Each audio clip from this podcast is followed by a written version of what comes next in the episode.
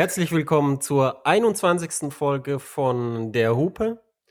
Und diese Folge ist eine Fortsetzungsfolge des Themas Kosten von Elektroautos. Mit hier wieder bei uns ist der Christoph Schwarzer, ein sehr geschätzter Kollege, der viele E-Autos kennt und das Thema gut kennt und viel gefahren ist und äh, vor allem was was weswegen ich ihn einladen wollte er ist er ist bodenständig also er, er erzählt nicht Wunschvorstellungen sondern Sachen wie sie sind oder wie sie kommen könnten hallo Christoph Danke Hallo für die Einladung, danke für die Einladung und wir müssen über Geld reden, denn Geld ist wahnsinnig wichtig weil ja sehr viele Leute einfach den Faktor begrenzt haben. Also und dann gucken müssen, kann ich mir das leisten, kann ich mir das nicht leisten, wie weit kann ich gehen? Das ich habe auch reden. davon gehört, dass Leute zu wenig Geld haben. Ich kann mir das gar nicht vorstellen. Unvorstellbar. Gar nicht. Wenn ich Leute kein Brot also wenn ich kein Brot habe, dann kaufe ich doch Brioche. auch machen. Was, was heißt das dann? Ich kaufe den Tesla oder was, wenn ich kein Brot oder wie? Genau, weil den, den gibt es ja dann günstig finanziert. Da hast du gleich die Standheizung, die Standheizung mit und der große YouTuber Björn Nyland, den ich auch immer wieder, naja, also gelegentlich immer mal wieder reingucke, der schläft ja regelmäßig in den Autos und äh, macht das dann vor, welche Matratze man wie reinlegen kann, um da drin schlafen zu können. Das finde ich. Ähm, Warum schläft er in seinen Autos? Ähm, ich, ich weiß es ehrlich. Weil er sich kein Haus mehr leisten kann wegen der Autos. Er hat so viele Autos gekauft, dass er kein Haus mehr hat. Ich, ich, vermute, dass der neben seiner Tätigkeit als YouTuber, wo er ja nun nicht viel Geld mit verdienen wird, äh, wenn überhaupt, dass er äh, irgendwie sowas wie ein Kurierfahrer oder sowas ist und ähm, er macht es immer wieder. Also vielleicht hat er auch einfach Bock drauf. Ich habe keine Ahnung, ich weiß es nicht. Ähm, wir hatten gerade schon im, im Vorgespräch ja darüber gesprochen, was so in den letzten zwei Wochen oder waren es drei Wochen seit dem letzten Podcast so passiert ist. Und ähm, ein ganz wichtiger Punkt ist sicherlich, dass es eine Förderung für Wallboxes gibt, die 900 Euro pauschal beträgt. Mhm. Und ähm, verkündet von der ähm, nationalen Leitstelle Ladeinfrastruktur, die zur nationalen Organisation Wasserstoff- und Brennstoffzelle gehört, die wiederum eine GmbH ist, die zu 100 Prozent dem Bund in Gestalt des Bundesverkehrsministeriums gehört.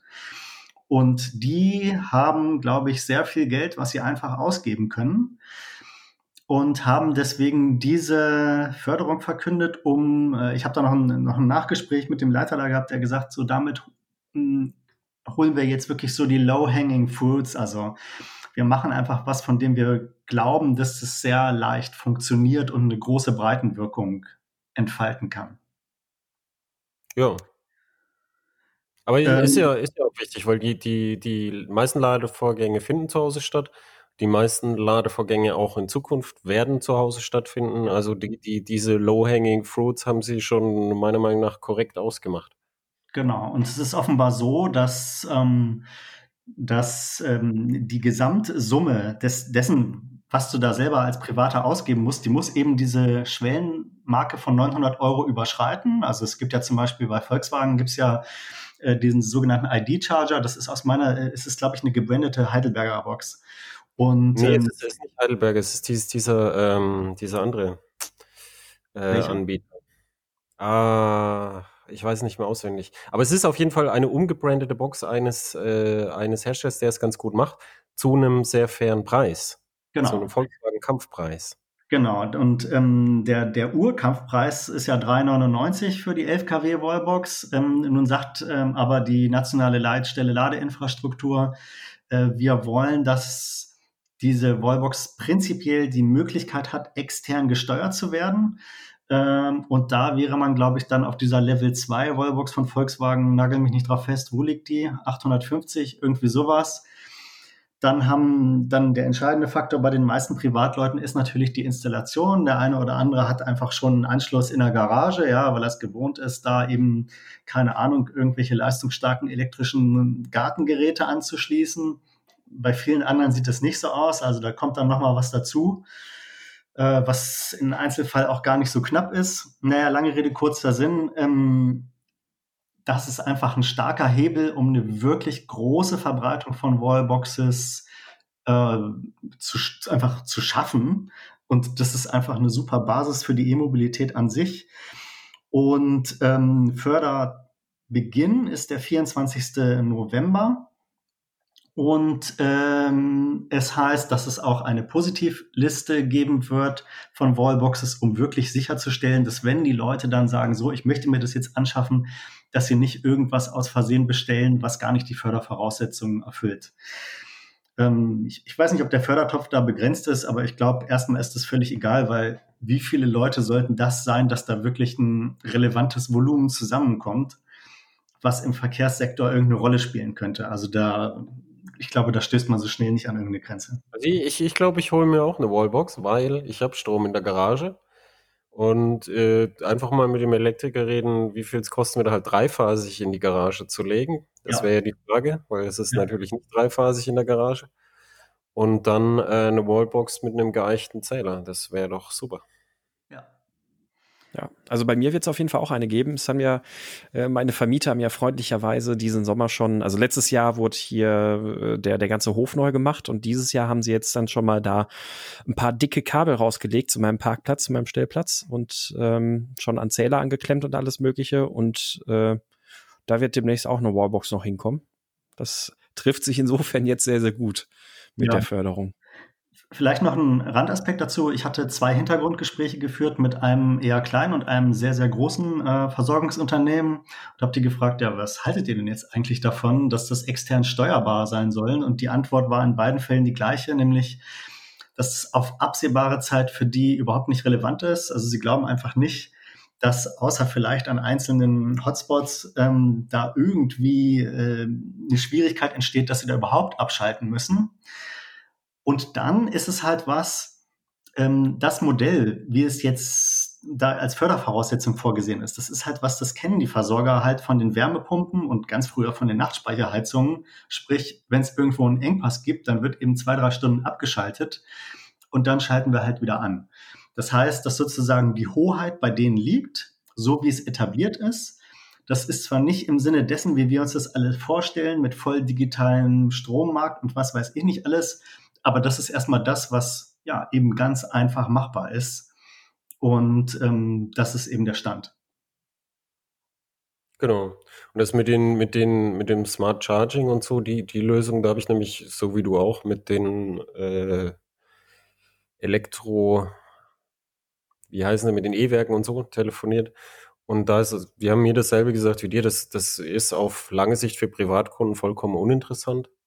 Und wo das halt interessant ist, ist, wenn du halt ein, einen Fuhrpark hast, also im gewerblichen Bereich, dann hast du halt zum Beispiel hast du halt einen Anschluss ans Mittelspannungsnetz und einen eigenen Trafo. Und dann, wie du deinen Trafo dimensionierst und wie du dann dein Lastmanagement machst, dass deine Autos alle voll werden, aber dass du nicht so einen großen Trafo brauchst, also nicht so hohe Spitzenlasten hast.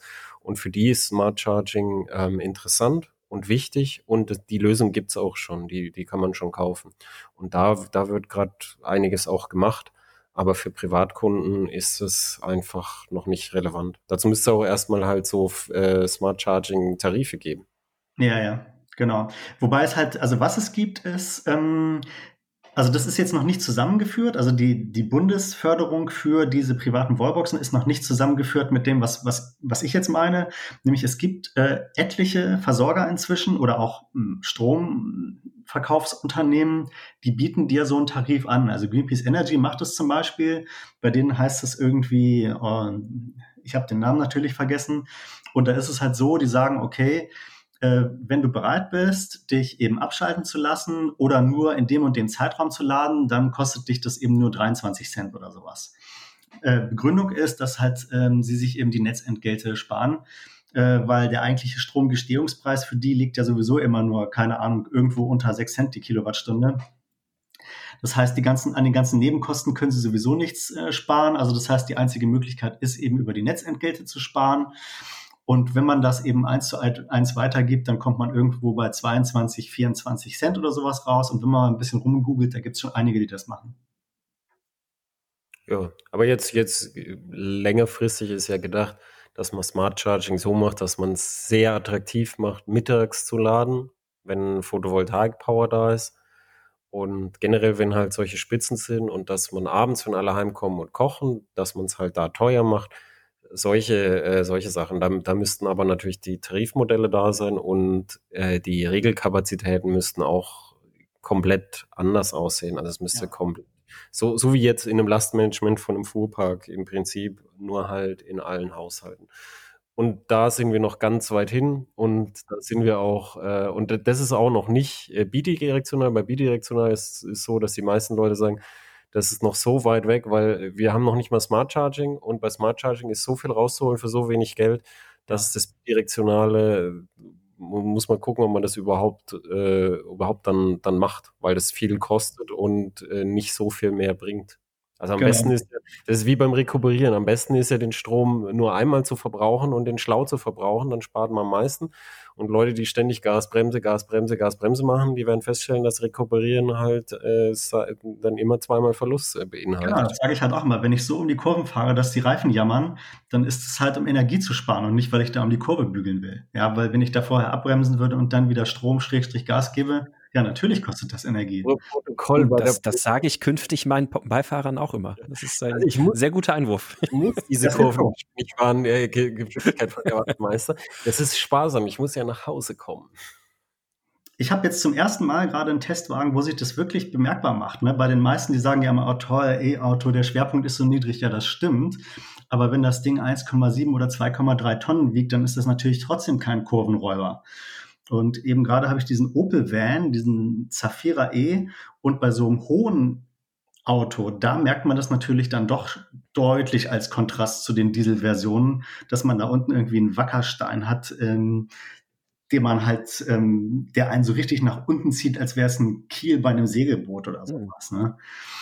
Hm, wie sind wir gekommen? Ach ja, ja überhaupt auch eine ganz andere Gewichtsverteilung, ne? Also weil, weil nicht mehr ganz so viel Masse rein vorne konzentriert ist, sondern sich über den mit, also im leeren Van zumindest, ne? Aber ja auch besser über das ganze Fahrzeug verteilt.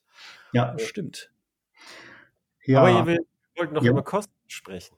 Genau, wir wollten ja über Kosten sprechen. Das war ja gerade mehr so ein, Energie, so ein Stromspartipp, ja, wie wir weniger vom. Also klar, also im Prinzip haben wir, haben wir die Wallboxes haben wir jetzt so gut wie abgehandelt, oder? Ich meine, das ist am 24. November startet das. Ähm, ich, ich glaube, dass das sich rumgesprochen hat und vorher keiner eine Wallbox bestellen wird. Und ähm, ja, dann warten wir mal ab, was, wie sich das dann zeigt. Also ich finde es auf jeden Fall gut und richtig. Vielleicht noch ganz in, in ganz kurz und knapp. Worauf sollte jemand achten, der sich bisher noch nicht unbedingt sehr tief damit beschäftigt hat? Ähm, was, was sollte eine Warbox können? Also auf, auf was sollte man Acht geben oder wonach sollte man Ausschau halten? Ja, man sollte die, die, die Liste, die die gerade machen, einfach durchgehen. Da stehen alle Modelle dann drin, die es ist. Und die Vorgaben, die entscheiden, was auf die Liste kommt, die stehen jetzt schon auf der Website der Leitstelle Ladeinfrastruktur. Da kann man ganz genau nachlesen, was, äh, was man da anbringen muss an Unterlagen und ja. welche Geräte. Ja. Weil wenn wir es jetzt sagen, dann vergessen es die Leute ja wieder. Muss es ja dann noch Gut. nachschlagen. Dann machen wir so. Dann verlinken wir das auch nochmal zusätzlich in den äh, Show Notes. Das ist eine gute Idee, ja. Gut, dann ähm, haben wir ja neben den Wallboxes, äh, wir hatten noch das Thema, ähm, ja, für, für Mieter und sowas hatten wir, ähm, ich weiß mir gerade nicht mehr ganz genau, ob wir da das letzte Mal drüber gesprochen hatten, also den Anspruch auf äh, die Möglichkeit laden zu können. Auf jeden Fall ist das Gesetz ja durchgewunken worden. Ähm, vielleicht können wir da auch nochmal ganz kurz was zu erzählen.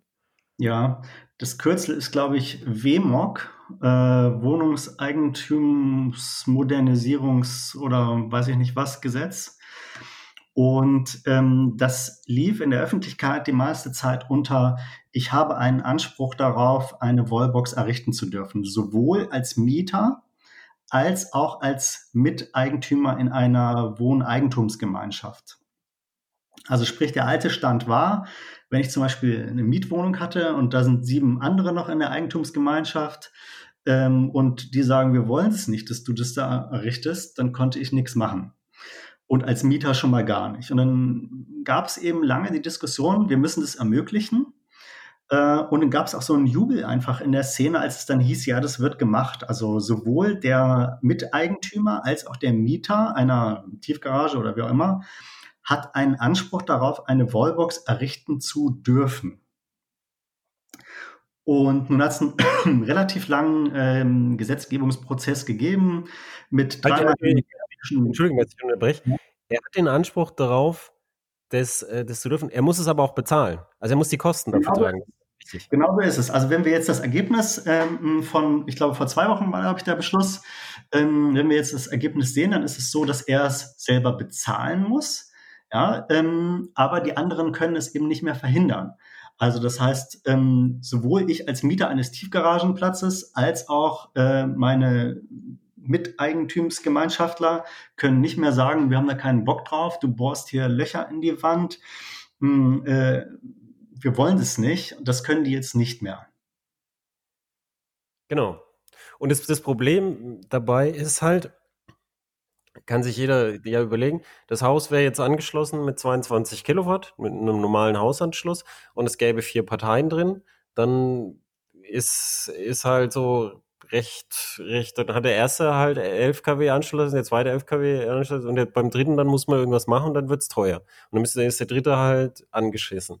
Also es ist nicht so richtig zu Ende gedacht, äh, dieses Gesetz. Also Genau. es ist jetzt, jetzt darfst du zwar, aber wie das dann in der Praxis aussehen wird, ist dann halt so, weißt du, wenn du schnell bist, dann, dann, dann baust es halt und dann, dann, dann, wenn, wenn aber dann ein Lastmanagement her muss für die vier, dann ist das ja eigentlich was für alle. Dann hast du dem anderen aber schon, schon gesagt, ja, du, du darfst und der andere, der muss ja dann auch dürfen, dann, dann müsste der das Lastmanagement alleine kaufen, was ja auch nicht fair ist. Also es ist, es ist technisch halt, es ist, es ist rausgehauen worden, das Gesetz, ohne technisch zu durchdenken. Da hast du ja gesagt, Christoph, dass, ähm, dass man da ja noch was machen muss, weil wegen dieses Technischen und wie immer äh, haben sie halt nichts gemacht, sondern die haben es jetzt einfach halt so raus und jetzt gucken wir mal. Ja, es ist, es ist ja nicht so, dass es dazu keine Vorschläge äh, gegeben hätte. Ne? Also im, im Wirtschaftsausschuss sind, so, das sind mehrfach ähm, Sachen eingebracht worden, um eben diese Frage zu regeln. Wie ist es, wenn jetzt meinetwegen das Hausnetz, das reicht für die ersten fünf Wallboxes und der sechste und für den sechsten muss dann eben das Hausnetz ertüchtigt werden in irgendeiner Form. Ne? Und so wie es jetzt rausgekommen ist, bedeutet das, die ersten fünf haben Glück gehabt und der sechste muss im Prinzip die Ertüchtigungskosten alleine bezahlen. Und gab es diverse Modelle, wie man das hätte ändern können, zum Beispiel indem man es als allgemeine Modernisierung ähm, klassifiziert hätte und dann hätte es sozusagen, wäre es umlagefähig gewesen, genauso wie wenn, was weiß ich, das gemeinsame Dach neu gedeckt wird. Dazu konnte dich, konnten sich äh, die gemeinsamen Gesetzgeber aber nicht durchringen. Äh, das heißt, man hat jetzt sozusagen den kleinsten gemeinsamen Nenner und der heißt, wenn ich das errichten will, dann darf ich das, auch gegen den Willen von meinem Vermieter oder der Miteigentümer. Ich muss die Wallbox bezahlen und wenn ich eben ähm, auch Netzertüchtigungskosten zum Beispiel zusätzlich habe, dann muss ich die auch selber bezahlen. Und spätestens da ähm, wird es bei den meisten wahrscheinlich dann aufhören. Was ist, wenn ich in einem, in einem Parkhaus wohne mit 100 Parteien und ich bin dann der, der den Trafo anschafft, dann gehört er bei mir. Dann, dann verlange ich frei Geld für den Strom, den ich den anderen da verkaufe. Das ist eine sehr gute Idee, ähm, aber ähm, Frage. ähm, Kostet, kostet in meiner Tiefgarage Laden kostet 40 Cent. Mit Ja, Lastmanagement und äh, da, da gibt es dann auch so, so jemanden, den kann man anrufen. Weißt du, wir, wir kennen es ja von Ladestationen, wenn das nicht geht. Gibt es auch ein, äh, ein Callcenter, der, ein, ha ein Hausmeister-Callcenter, der kommt vorbei und, und haut dann mit dem Hammer drauf und dann geht's wieder und so. Aber es kostet 40 Cent die Kilowattstunde. Ja, genau. Vor allem, wenn du sagst, du hast einen Trafo, dann kannst du da ja wahrscheinlich nicht mit 22 kW AC, sondern mit 350 kW DC laden. Und dann muss das auch 40 Cent kosten. Nee, aber ja, wenn man DC laden will, dann kostet es bei mir mindestens 50 Cent. Eher 60. Na, okay. Oder du machst einfach als erster, also als, als derjenige, der als allererstes so ein Ding baut, in einem, was weiß ich, 15-Parteien-Haus. Ähm, oder in München habe ich in so einer Tiefgarage ähm, meine Autos immer abgestellt. Da sind, äh, weiß ich nicht, fünf oder sechs, 30, 40 Parteienhäuser dran, äh, drin gewesen. Äh, und da baust du einfach als erster dann so ein Trafo da rein. Genau, Trafo, Mittelspannungsnetz, so und dann verkaufe Genau, ich kostenpflichtig. Und dann machst du daraus an mir. Ich habe den ja dann bezahlt. Und wenn, Genau. wenn der, wenn Und dieser der, Vermieter, oh, und der Vermieter muss es mir erlauben, meinen Trafo einzustellen. Dann Ja. sage ich, ja, okay, wo stellen wir ihn jetzt hin? Gib mir Platz. Ich brauche auch Lüftung und so. Hier, äh, schöne Lüftungsschächte, das, das so, ich baue die alle, aber gib mir den Platz und dann baue ich da meinen Trafo und dann verkaufe ich da Strom. Das ist ja ein Modell. Mhm. So, Ja, und wenn das, wenn das Ding an der richtigen Stelle ist, in irgendeiner totalen Stromwüste, wo aber ab und zu mal so welche vorbeikommen, dann ist das eben das Geschäftsmodell, ja. Also nee, oder Innenstadt Köln, diese großen Innenstadt äh, Stellplatz Parkhäuser in Köln, wo die so, jetzt, wenn, wenn wirklich mal 30, 40 Prozent irgendwie der Leute ein Elektroauto gekauft haben, vor allem in Köln, die haben da viele, die dann so einen Stellplatz mieten, die haben Geld, die haben doch keine andere Möglichkeit, als meinen Strom zu kaufen. Was, wer, von wem sollen sie sonst kaufen? Wer hat, weißt du, ich habe dann den Trafo gekauft, der kauft doch der nächste keinen Trafo. Ja, ja. Oder das ist dann erst recht, man weiß es nicht. Und im Moment kriegst du ja noch fette Förderung. Ich bin der Meinung, dass Trafokosten zu 75 Prozent äh, gefördert Stimmt. werden. Stimmt, Wenn, ja, für die, für die Infrastrukturausbau für genau so Stimmt, du hast recht, ja. ja, da wird langsam Schuh draus. Geschäftsmodell. Es ist äh, eine Zeit der, äh, der Möglichkeiten, Geld zu verdienen auf Staatskosten. Wenn man schon Geld hat, natürlich. Also so ein Trafo ist nicht ganz billig, falls jemand nee. gerade an so eine Eisenbahn-Trafo für seine elektrische Eisenbahn denkt. Die haben, die haben so, so, so kleinerer für ein Hotel, der hat so 300 kW und dann brauchst du den Anschluss ans Mittelspannungsnetz. Das, das kostet alles. Ja, aber dafür macht er dann auch was her, ne? Das muss man auch sagen. Ja, dafür macht er dann 300 Kilowatt, das stimmt. Da kannst du einen Schnelllader betreiben. Ja, also so viel zur, zur, zur WMOG-Reform. Äh, ne? Also ähm, ich, ich habe das auch, die Kritik erst nicht so richtig auf den Zettel gehabt und dann kam das aber aus der Szene, kamen halt so diverse Leute an und sagen, hör, hier, das ist zu kurz gesprungen und ja, so ist es halt jetzt.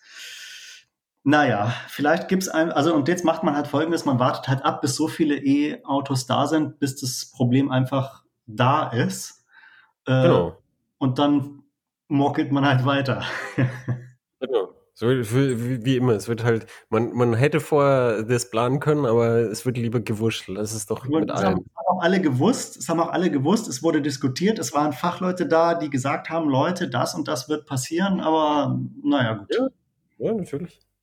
Also es ist halt so, ne, Politik, Politik ist, ist so, die lassen sich beraten von den Fachleuten, die hören das zu, die verstehen das, aber das ist ja nicht so, dass sie dumm sind und dann machen sie was ganz anderes und dann fragen die Fachleute, jetzt, warum macht ihr das jetzt nicht? Wir haben doch jetzt, waren uns jetzt von den Fachleuten einig, wie es richtig ist und jetzt wird trotzdem was anderes gemacht und dann, dann, dann fragt ich, ja, sie verstehen es nicht, ne? Dass wir, sie denken, wir haben das nicht verstanden. Wir haben es schon verstanden, aber wir machen es trotzdem anders und zwar aus realpolitischen Gründen. Und dann haben die irgendwelche internen politischen Gründe, aus denen sie da weiter wuscheln.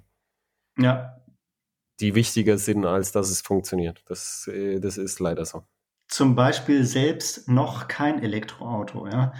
Also wie ist es eigentlich ähm, be für Beamte? Ist es doch bestimmt genauso. Gibt es eigentlich Beamte, die also ähm, die Dienstwagen gestellt bekommen es, äh, und die, zur, auch zur privaten Nutzung, die sie dann versteuern müssen? Oder ist das, das ist, oh, das ist gibt's so nicht, ne? Politiker vielleicht im EU-Parlament oder Politiker, dass die einen Dienstwagen haben?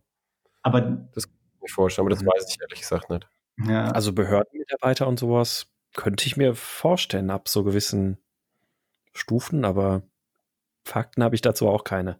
Keine Ahnung. Ja, vielleicht müssen sie es erst privat äh, irgendwie selber erfahren mit der Privatnutzung, dass sie die versteuern müssen und dann sieht es gleich nochmal alles anders aus. Aber da können wir ja gut in das Thema einsteigen, oder? Na, jetzt haben wir ja gerade so die Neuigkeiten ähm, quasi schon mal abgehakt.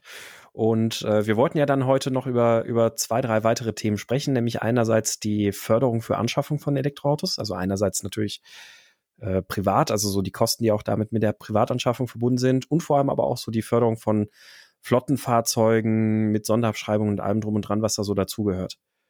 Ähm, mit was von beiden wollen wir anfangen?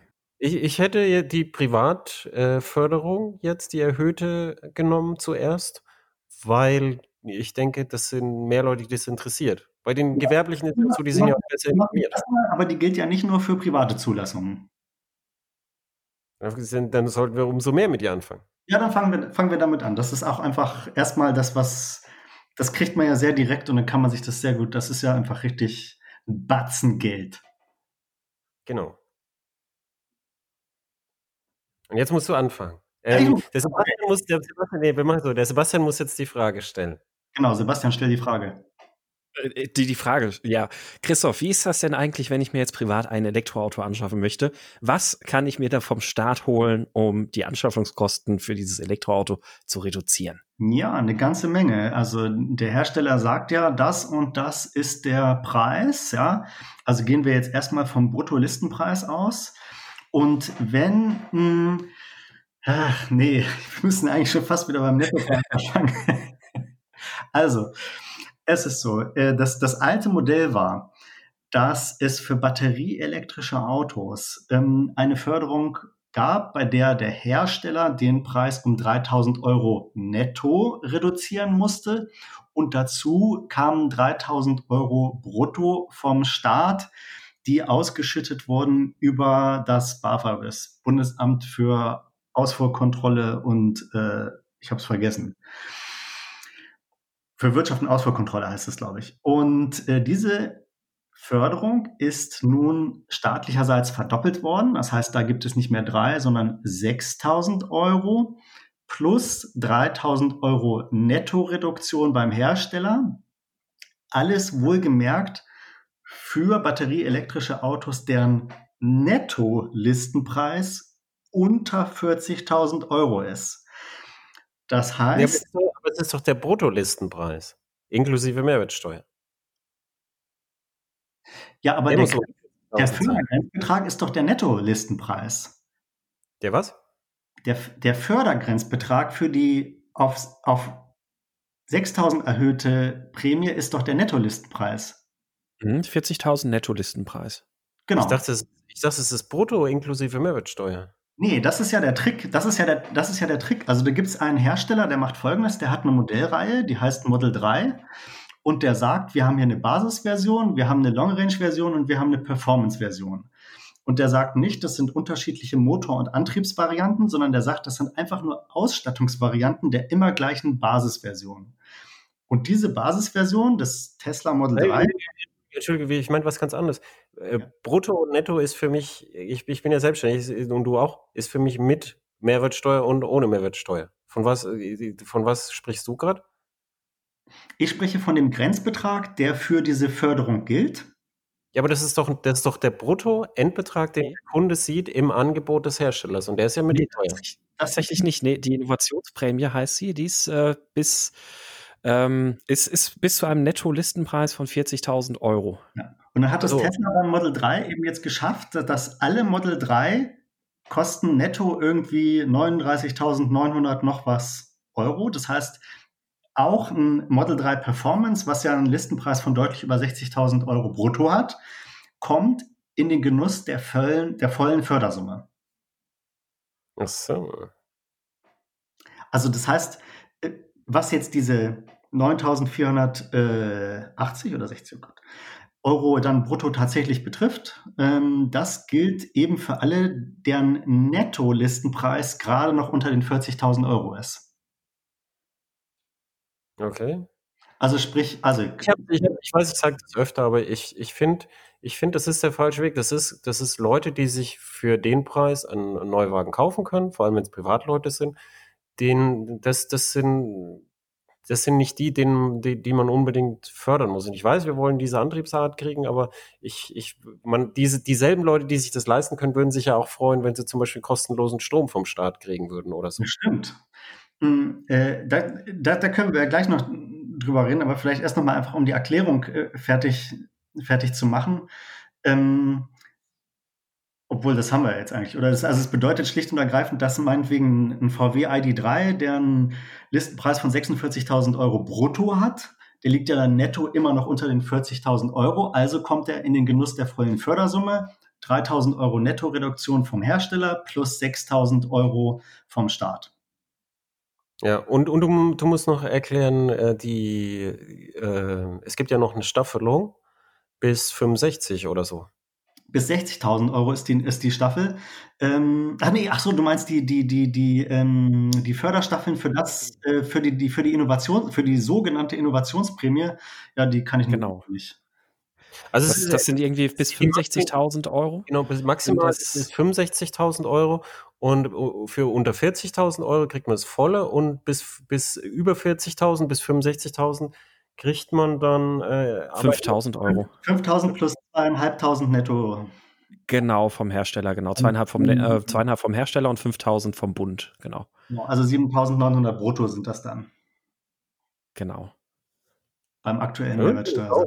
Das ist auch noch äh, ein, ein Batzen. Natürlich ist das ein Batzen.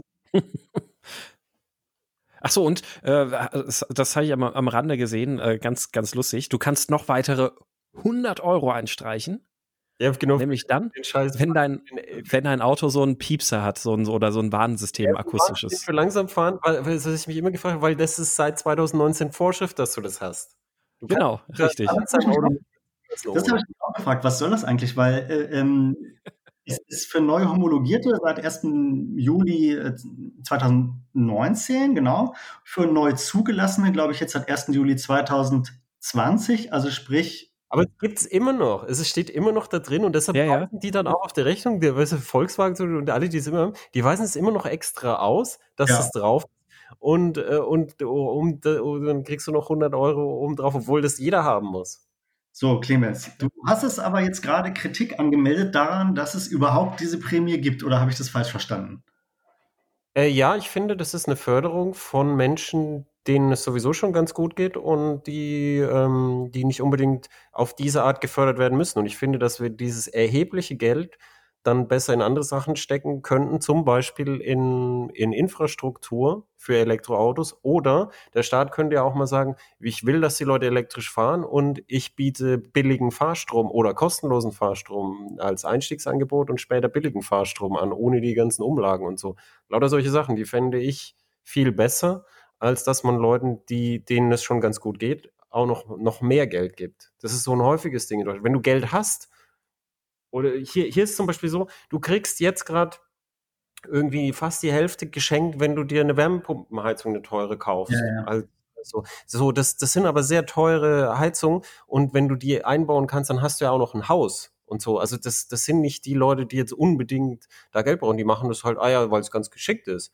Und jetzt, jetzt ist halt so, dann, dann, dann sagen Leute, wenn ich das sage, dann sagen sie immer, ja, du bist ja nur neidisch. Denke ich mir, ja, ich, das, das, das ist ein Aspekt. Vielleicht, vielleicht hätte ich gerne mehr Geld, aber jeder hätte gerne mehr Geld, sondern mir geht's eher darum, dass es halt, ähm, das ist eine wenig nachhaltige Förderung, weil irgendwann ist das Geld weg und dann sagen die Leute, für die es ganz geschickt war, oh ja, dann kaufe ich halt was anderes, mir doch egal.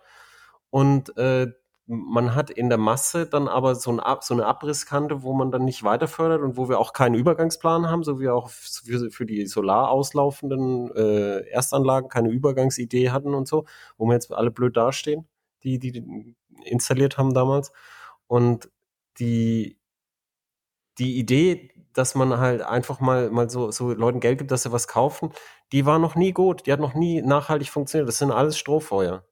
Ja gut, was du halt damit faktisch geschaffen hast, ist eine indirekte Subvention für die Autoindustrie. Ne, denn die Autoindustrie sagt, also die, die Vorlage sagt ja, wir müssen unseren Nettolistenpreis um 3000 Euro reduzieren. So, welche Preise die verlangen, das kalkulieren sie ja nun selber. Das heißt, sie können mit diesen 3000 Euro hervorragend von links nach rechts rechnen. Und sie brauchen ja diese Autos ganz, ganz dringend, um eben ihre CO2-Flottenvorgaben zu erfüllen. Also sprich, diese, Subvention, die scheinbar nur den Käufern oder Leasern dieser Fahrzeuge zugutekommt, ist natürlich eine ganz klare indirekte Subvention für die Autoindustrie, um diese CO2-Flottenziele. Deshalb wollen die eine starke Lobby haben. Die haben eine starke Lobby und wenn die Autoindustrie was will in Deutschland, dann kriegt sie es meistens. Sie ist in letzter Zeit ein bisschen aufgeweicht worden, endlich muss man sagen, aber meistens hat sie es auch gekriegt. Und da ist halt so, es ist, es ist natürlich, wollen wir diese starke Industrie im Land haben, aber es ist nicht unsere einzige Industrie. Und wir haben auch andere Industrien, die, die, die, die nicht so gehätschelt und getätschelt werden und die, die, die auch Anrecht hatten und die förderungswürdig sind und die viele gute Beiträge leisten zu Dekarbonisierungstechniken. Zum Beispiel Solar, Windkraft, Speichertechnik. Das Gegenargument ist ja immer, also wir kennen das ja aus der PV-Industrie, aus der, aus der Photovoltaikbranche. Da war es ja auch so, da hatte man eben die Degression bei der Einspeisevergütung. Das wurde immer weniger, immer weniger. Und plötzlich hat man gemerkt, Mensch, jetzt sind die Preise für die Photovoltaikmodule in einem relativ kurzen Zeitraum stark abgesackt. Das heißt, es lohnte sich unheimlich stark.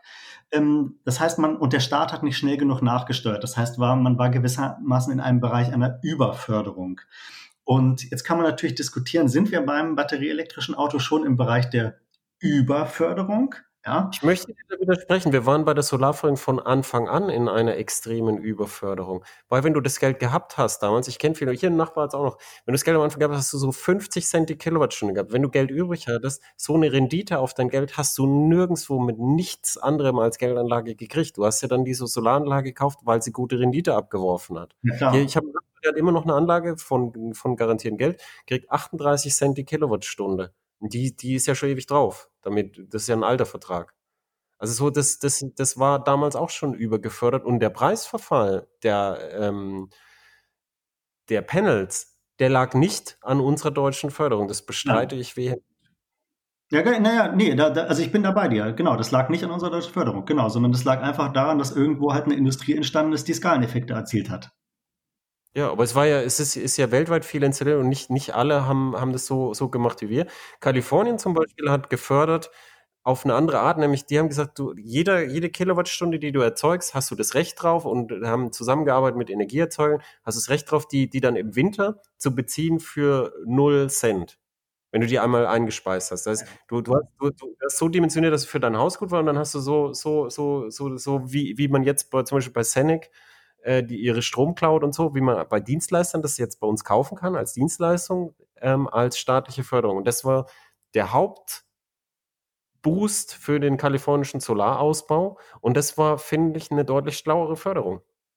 Also Clemens, um nochmal zurückzukommen, ja, es ist, liegt ja auf der Hand, dass mh, äh, jemand, der, was weiß ich, 50.000 Euro ähm, für so ein Fahrzeug einfach mal ausgeben kann oder die entsprechende Leasingrate, ähm, dass der es äh, auch ohne Förderung noch könnte.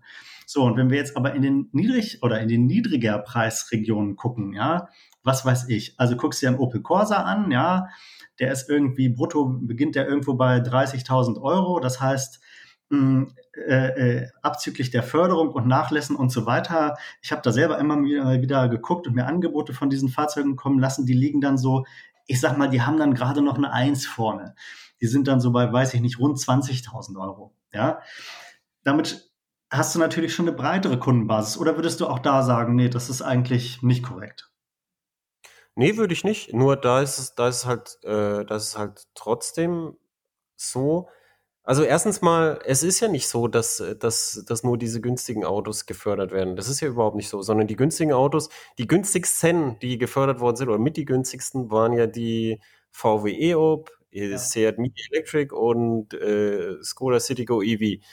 Die, die sind ja, die sind ausverkauft und die, die gab es ja in der erhöhten Förderung. Was haben die dann noch gekostet? 11.000, 12.000 Euro.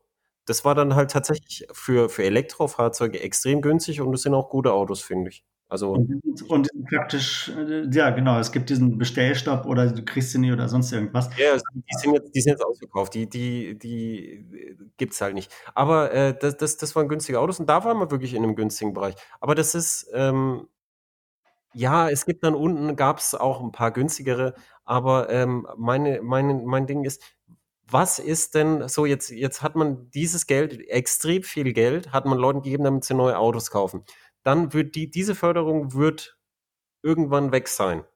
Und es gibt keine Anschlussidee, wie man, wie man die überführt, genauso wie es bei Photovoltaik keine Anschlussidee gegeben hat. Und da ist es doch viel schlauer, wenn man in was investiert, was, was alle haben und brauchen, sowas wie Infrastruktur, dass man die vorher äh, den Leuten gibt und sagt, guck, es gibt's schon für deine Elektroautos, wenn du es dann hast, dann kannst du schon überall damit hinfahren und hier, äh, wenn du es früh machst, dann kannst du mit staatlich kostenlosen Strom fahren und so. Das hat bei ja. Tesla zum Beispiel auch geklappt. Also was ein Riesenproblem wird, ist das, was du jetzt schon mehrfach gesagt hast, nämlich wie dreht man diese Förderuhr wieder zurück? Ja, wie will man das eigentlich machen? Also im, im September nächsten Jahres sind Bundestagswahlen. Ich bin absolut sicher, dass die Förderung erstmal so weitergeschrieben wird. Ich sehe nicht, welche Koalition sagen würde, wir kürzen das jetzt. Und das ja, aber jetzt, da, da hast du, äh, wenn du nächste Bundestagswahl anschließt, dann hast du, jetzt gerade haben sie gesagt, die Firmen jetzt, wir hatten es vorhin von der Gastro, die Gastro hat alles gemacht, was ihr aufgelegt worden ist, war in den Untersuchungen vom RKI kein Treiber der Verseuchung. Und jetzt, ah, wir haben alles gemacht, so, oh, was kriegt man jetzt? Ja, jetzt darfst du trotzdem zusperren. So, und jetzt wollen sie denen irgendwie 75 Prozent der Ausfälle bezahlen. Und dann haben wir eine Insolvenzverschleppung, weil den Firmen erlaubt worden ist, Insolvenzen zu verschleppen. Und keiner traut sich jetzt zu sagen, jetzt ist diese Insolvenzverschleppung mal vorbei, jetzt, jetzt müssen wir mal langsam wieder. Das heißt, wir haben lauter verschleppte Insolvenzen und keiner wird sich das vor der Bundestagswahl anzufassen trauen, sondern erst irgendwann danach. Das heißt, wir haben extreme Kosten, die wir eh schon haben. Und es kann einfach sein, dass, dass man äh, sich halt irgendwann nicht mehr leisten kann, Geld auf die Autoindustrie zu werfen. Zumal halt eins offensichtlich ist, ähm, so wie die Förderungen im Moment sind, und wie dann noch, wir kommen ja gleich noch auf den Aspekt der, der Versteuerung von Dienstwagen, plus ähm, Kfz-Steuerfreiheit, plus, äh, das hatte ich dann auch nochmal gegoogelt, die meisten batterieelektrischen Autos sind auch bei den Versicherungen sehr günstig eingestuft.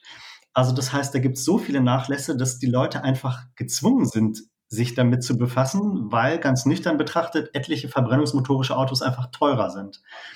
Und ähm, ja, wie gesagt, mir ist schleierhaft, wie man das äh, alles zurückdrehen will. Ja, und vor allem, wenn du dir, das, das, das andere ist ja noch, wenn du dir in früher, ein frühes Elektroauto gekauft hast, dann kommst du doch jetzt vor wie ein Vollidiot. Es gibt halt Leute, die haben den ersten E-Up gekauft und waren dann halt so Elektroinstallateure und das für ihre Firma und so weiter. Und die, der erste E-Up hat 26.800 Euro gekostet ja. bei Volkswagen. Mhm. Volkswagen, die, die ich will nicht immer sagen, es sind Vollidioten, aber die, die, haben dann auch gesagt, sie, sie zahlen da auch noch drauf, wenn sie das bauen. Ich weiß nicht, sie haben es halt trotzdem gemacht und haben bei jedem E-Golf und bei jedem E-Ob dann auch noch drauf gezahlt, bei dem Preis für einen Kleinstwagen. Aber jetzt, es haben Leute gekauft und ich mochte das Auto auch und ich, ich finde es gut. Aber jetzt, die, du siehst jetzt am Gebrauchtmarkt, die sind extrem zögerlich runterzugehen. Viele von diesen Autos sind am Gebrauchtmarkt mit einer halb so großen Batterie teurer als ein neues Auto mit der 32 Kilowattstunden Batterie mit Förderung. Auch gesehen, die halt das kauft keiner. Bitte? Das hab, ich habe das, mir ist das auch schon aufgefallen, aber wer kauft denn sowas? Das, das kann doch dann keiner kaufen, vernünftigerweise. Nee, das kauft keiner, aber äh, weiß ich, ich verstehe die auch, dass sie dann nicht gleich aufgeben und, und es dann verscherbeln, weil sie sagen, ja, aber ich will es auch nicht deutlich günstiger. Die, die gehen so langsam jetzt Schritt für Schritt immer runter und so. Also das drückt schon auf den Markt, aber äh, es ist, es ist, es ist auch man, man merkt natürlich eine extreme Zögerlichkeit bei den Leuten, weil sie halt hoffen, dass es vielleicht noch irgendwie anders ist. Ja. Und weil, weil das halt nicht planbar ist, es hat ja auch niemand vorhergesehen, dass plötzlich irgendwie diese Förderung erhöht wird, ist dann auch so, ähm, die, was da rauskommen soll am Ende beim Gebrauchtmarkt, ist halt extrem fraglich, weil das kommt dann darauf an, was halt die, die Neuwagen kosten.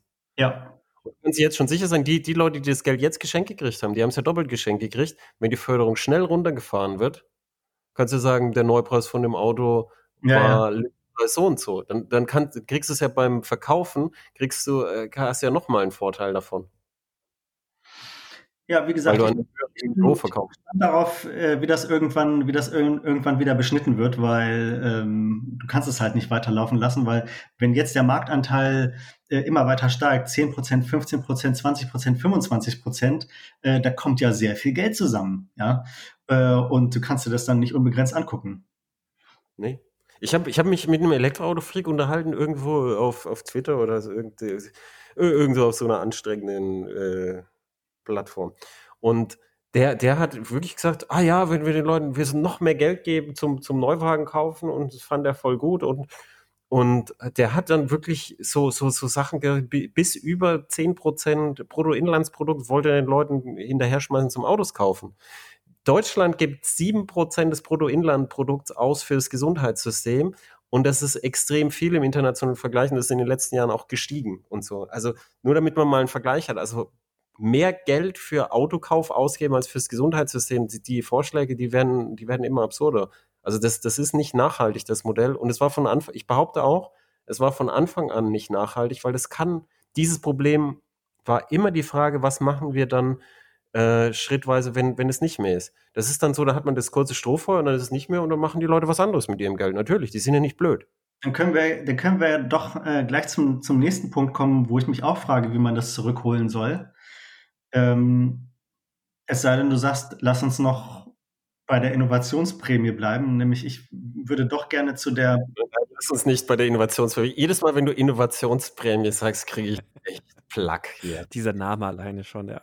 Weißt du noch, wie diese Prämie hieß, die, die Verschrottungsprämie damals? Abwrackprämie. Nee, die hieß nicht Abwrackprämie. Abwrack, Abwrackprämie die, die, die hieß in der Presse Abwrackprämie. Die, die ah, Umweltbonus. Umweltbonus, genau. Umweltbonus. Oh, das tut weh. Umweltbonus hieß sie, genau. Als so viele Autos weggeschmissen worden sind wie noch nie zuvor in der Geschichte, hieß es Umweltbonus. Oh, ja. Jetzt heißt, jetzt heißt es Innovationsprämie. Da ist keine einzige Innovation, die gekommen ist. Die, die Autohersteller haben nur gesagt, oh, wir mussten ja kurz die Werke zumachen, können wir Geld haben? Und die Bundesregierung hat gesagt, na gut. Und der Söder wollte ja sogar noch und die Autoindustrie auch, können wir Geld haben für alle Autos? Und dann haben sie gesagt, nee, eigentlich nicht. Dann hat sich die Bundesregierung das gedacht, das, das ist eine. Das war nett das ist eine, Es hätte auch sein können, dass du Geld für alle Autos gekriegt hättest. Ja, und die Bundesregierung, die hat sich gedacht, hm, das ist eine sehr innovative Fragestellung. Lasst uns euch ein bisschen Geld geben. Wir nennen das Innovationsprämie. Na gut. Dann äh, ja. wollen wir zum Gewerblichen kommen. Ja, sehr gerne. Lass uns doch kommen zu den nicht privaten Neuzulassungen und zur 1%, 0,5%, 0,25% Regelung. Ja. Es klingt langweilig, aber, aber ganz viele Leute von euch sind Firmenwagenfahrer und es ist nicht so langweilig, weil man kann ziemlich äh, coole Autos dann haben für einen ja. deutlich geringeren äh, steuerlich angesetzten Betrag. Genau. Sehr wilde PS-Schleudern. Sagen wir mal, äh, wir würden morgen die Subventionen in Form der Innovationsprämie streichen auf Null, ja? Dann würde es ja immer noch diese Regelung geben. Worum geht's? Also, wenn ich entweder als Selbstständiger ein Firmenfahrzeug kaufe oder wenn ich als Angestellter einen Dienstwagen gestellt bekomme, dann möchte ich den ja nicht nur für meine Dienstfahrten nutzen, sondern dann möchte ich den auch mal privat fahren. Dann sagt der Staat, wenn du das privat fährst, dann musst du das als geldwerten Vorteil versteuern. Und dann kannst du entweder ein Fahrtenbuch führen, macht faktisch keiner, oder bisher sagt der Staat halt, okay, wenn du das privat nutzen willst, musst du ein Prozent des Bruttolistenpreises pro Monat versteuern. Also, wenn ich angestellt bin, kriege einen Dienstwagen für 50.000 Euro, muss ich im Monat Steuern für 500 Euro bezahlen ähm, für diese Privatnutzung. Oder wenn ich das als Selbstständiger mache, eben ganz genauso. Das ist die Regelung, wie wir sie bisher immer hatten. Und dann hat der Staat gesagt, wir wollen Autos mit Ladestecker fördern und hat dann eben gesagt, na ja, ähm, ihr zahlt nicht ein Prozent, sondern ihr zahlt nur die Hälfte davon. Und jetzt kommen wir zu der nächsten Eskalationsstufe. Hier, hier Plug-in-Hybride meint der Christoph. Der, der Christoph meint äh, Plug-in-Hybride, die aufladbar sind am Stecker. Ja, um, äh, genau. Also zu Beginn hat es war das halbe Prozent war sowohl für Plug-in-Hybride als auch für batterieelektrische Autos. Das, und dann gab es jetzt eben die nächste Eskalationsstufe, dass man gesagt hat, nee, für batterieelektrische Autos bis zu einem Bruttolistenpreis von erst waren es 40.000 Euro, musst du sogar nur ein Viertel bezahlen von diesem einen Prozent. Also das heißt, wenn das batterieelektrische Auto, also nee, wenn das konventionelle Auto 50.000 Euro kost, gekostet hat, ähm, dann kostete der und du 500 äh, Euro im Monat äh, versteuern musstest, dann musstest du es beim Plug-in-Hybrid plötzlich nur noch für 250 Euro. Dann hat man gesagt, bis 40.000 Euro sind es nur ein Viertel, also in dem Fall dann 125 Euro. Und weil das noch nicht gereicht hat, hat man jetzt im Zuge des Corona-Konjunkturpakets gesagt, diese Grenze heben wir von 40 auf 60.000 Euro an. Also, wer also für 59.999 Euro zum Beispiel einen Polestar 2 aus der Geely Volvo Fabrik kauft, muss dafür nicht, wie wenn es ein Verbrenner wäre, monatlich 600 Euro versteuern, sondern plötzlich nur noch 150. Und ich weiß, dass das für viele Leute überhaupt nicht relevant ist, aber es werden nun mal zwei Drittel aller Neufahrzeuge ähm, an selbstständige Gewerbetreibende und eben dann über die Firmen auch an viele Angestellte als Dienstwagen gegeben. Äh, und das ist, glaube ich, ein Hebel, der noch viel, viel größer ist als diese ähm, Innovationsprämie, die jedem ins Gesicht sprengt.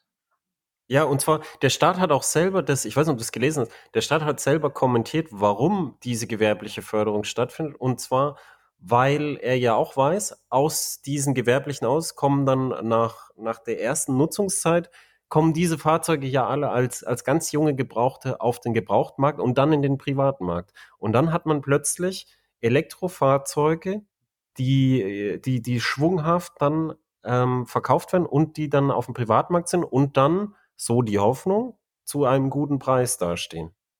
So, Clemens, und jetzt sagst du mir, was du dagegen einzuwenden hast, dass man nach drei oder fünf Jahren diese tollen gebrauchten Autos bekommst.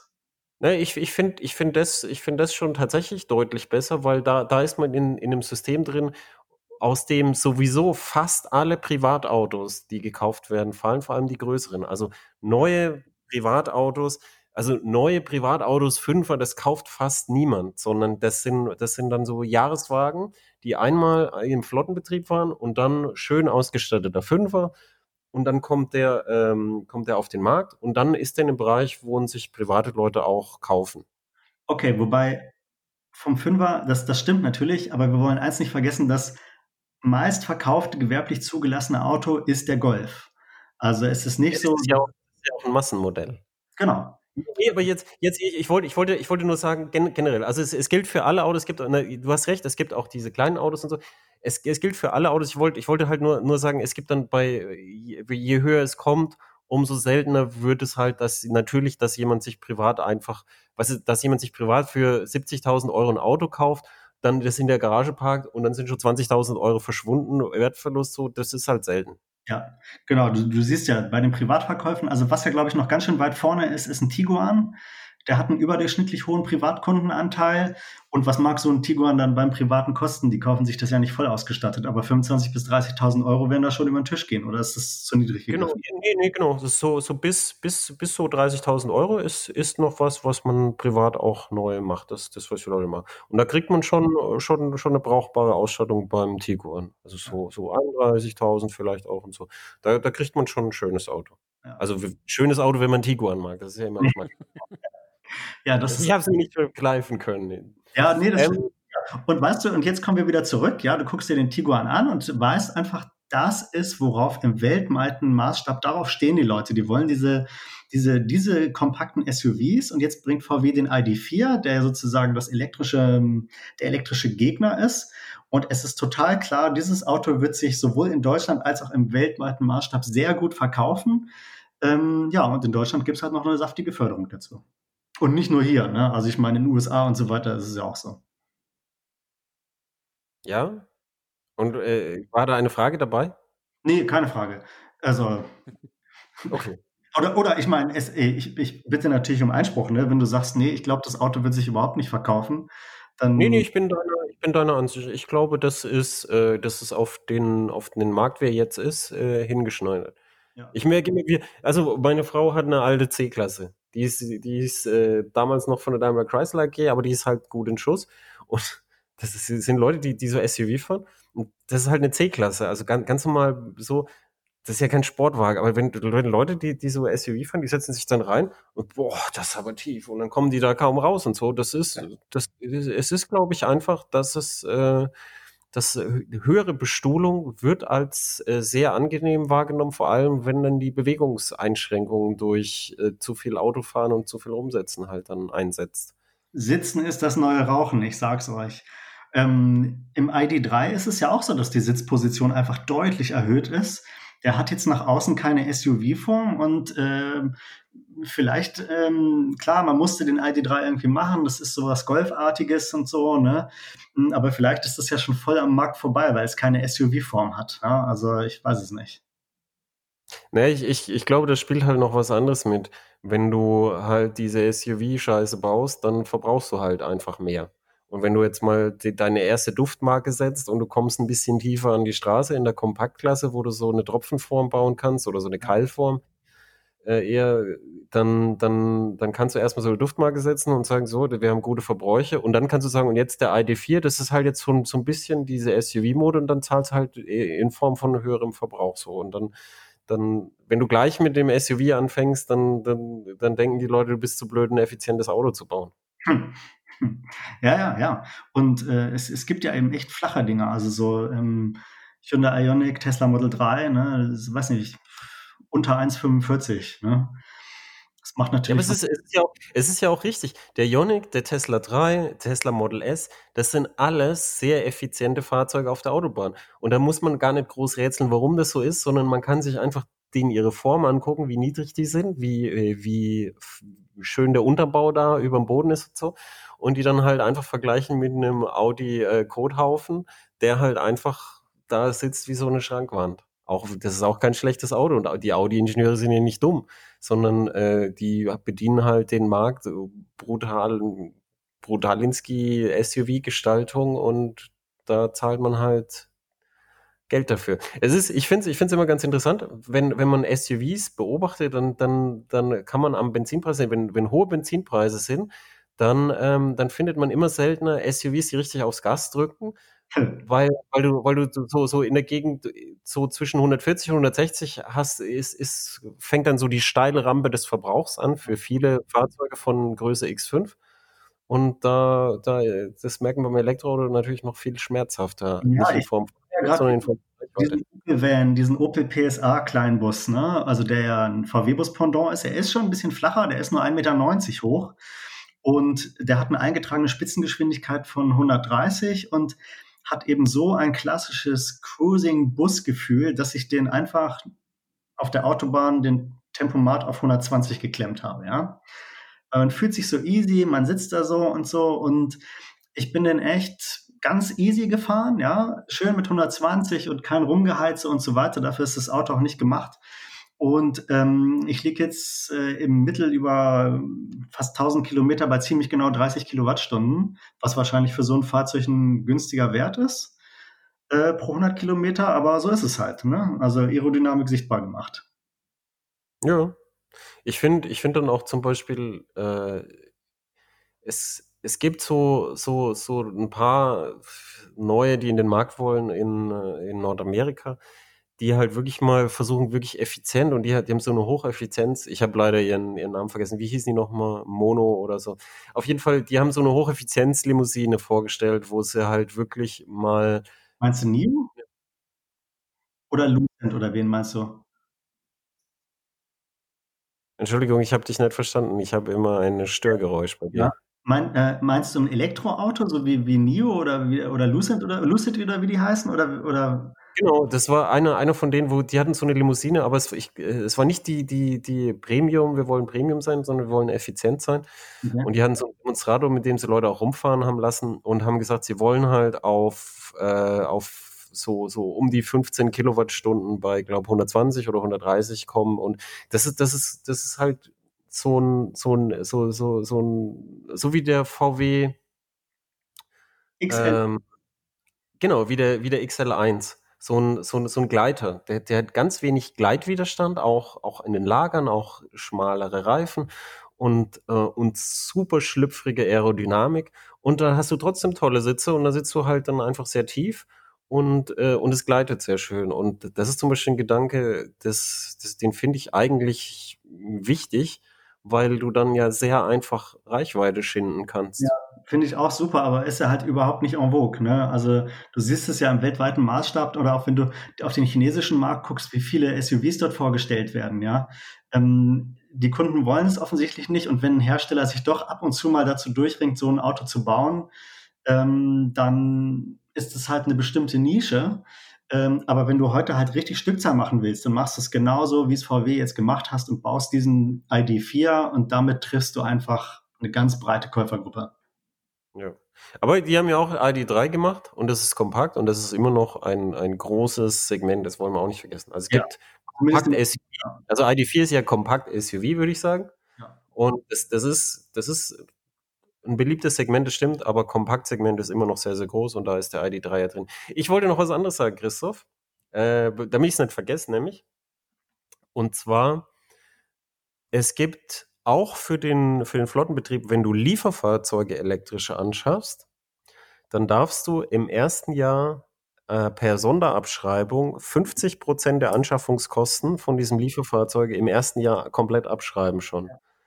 Das heißt, das, das, das wäre vielleicht äh, für, für manche, wenn, wenn die sagen, ja, wie, wie, jetzt haben wir Wirtschaftskrise, dann, dann zu sagen, ah ja, und wir, wir müssen aber eh einen Fuhrpark ändern, dass, dass man, wenn man jetzt Fuhrparkinvestitionen macht, dass man jetzt in diesem Jahr einfach mal die Hälfte als ein Batzen schon abschreiben kann und dass man dann, dass man dann vielleicht so in einem Bereich, wo man sagt, ja, dann mache ich das trotzdem und dann zahle ich halt für dieses Jahr keine Steuern mehr. Ja, Genau. Aber das gilt nur für, für Nutzfahrzeuge, ne? Also elektrische das Nutzfahrzeuge. Das gilt nur für Nutzfahrzeuge und, äh, und nur für Lieferfahrzeuge ist das jetzt erstmal gedacht. Ja, okay. Mhm. Sondern also wenn du auch dann immer besonders beliebt, nicht nur in Wirtschaftskrisen, sondern auch wenn das Gegenteil da ist. Wenn jetzt in irgendeinem Jahr man merkt, oh, dieses Jahr ist es mir aber richtig zu den Ohren rausgekommen. Und dann wird zum Jahresende wurde sonst immer der Range Rover bestellt und jetzt ist es dann eben vielleicht sowas. Ja, das stimmt. Ja, schnell, schnell noch irgendwie äh, die Hälfte von einem teuren Lieferwagen abschreiben. Ja, ja, ähm, okay, das heißt, wir haben Innovationsprämie als Direktsubvention Nummer eins. Wir haben als Nummer zwei diese ähm, Reduzierung der äh, privaten Versteuerung des geldwerten Vorteils, äh, die, die Versteuerung des geldwerten Vorteils der Privatnutzung eines Firmenfahrzeuges. Ähm, wir haben als drittes haben wir ein, äh, eine Streichung der Kfz-Steuer, in Klammern, wieso gibt es die überhaupt noch? Wie viele Jahrzehnte diskutieren wir darüber? Wollen wir das fast noch aufmachen oder ist das müßig?